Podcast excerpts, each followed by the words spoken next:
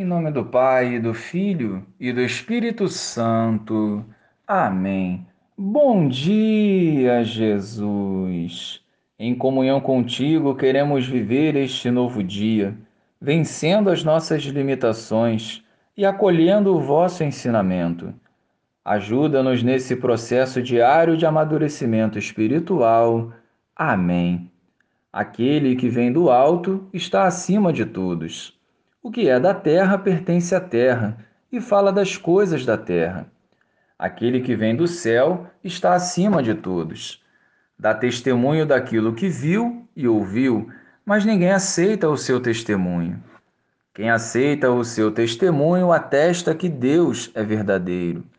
De fato, aquele que Deus enviou fala as palavras de Deus, porque Deus lhe dá o Espírito sem medida.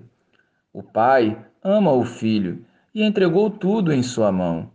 Aquele que acredita no Filho possui a vida eterna. Aquele, porém, que rejeita o Filho não terá a vida, pois a ira de Deus permanece sobre ele. Louvado seja o nosso Senhor Jesus Cristo, para sempre seja louvado. A nossa missão é testemunhar o amor de Deus, não apenas com palavras, mas também com a própria vida.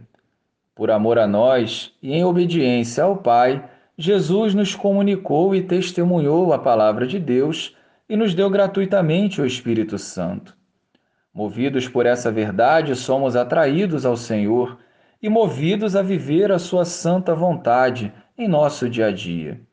Com o coração puro e disposto, o Espírito Santo nos conduzirá a águas mais profundas para testemunharmos o Evangelho.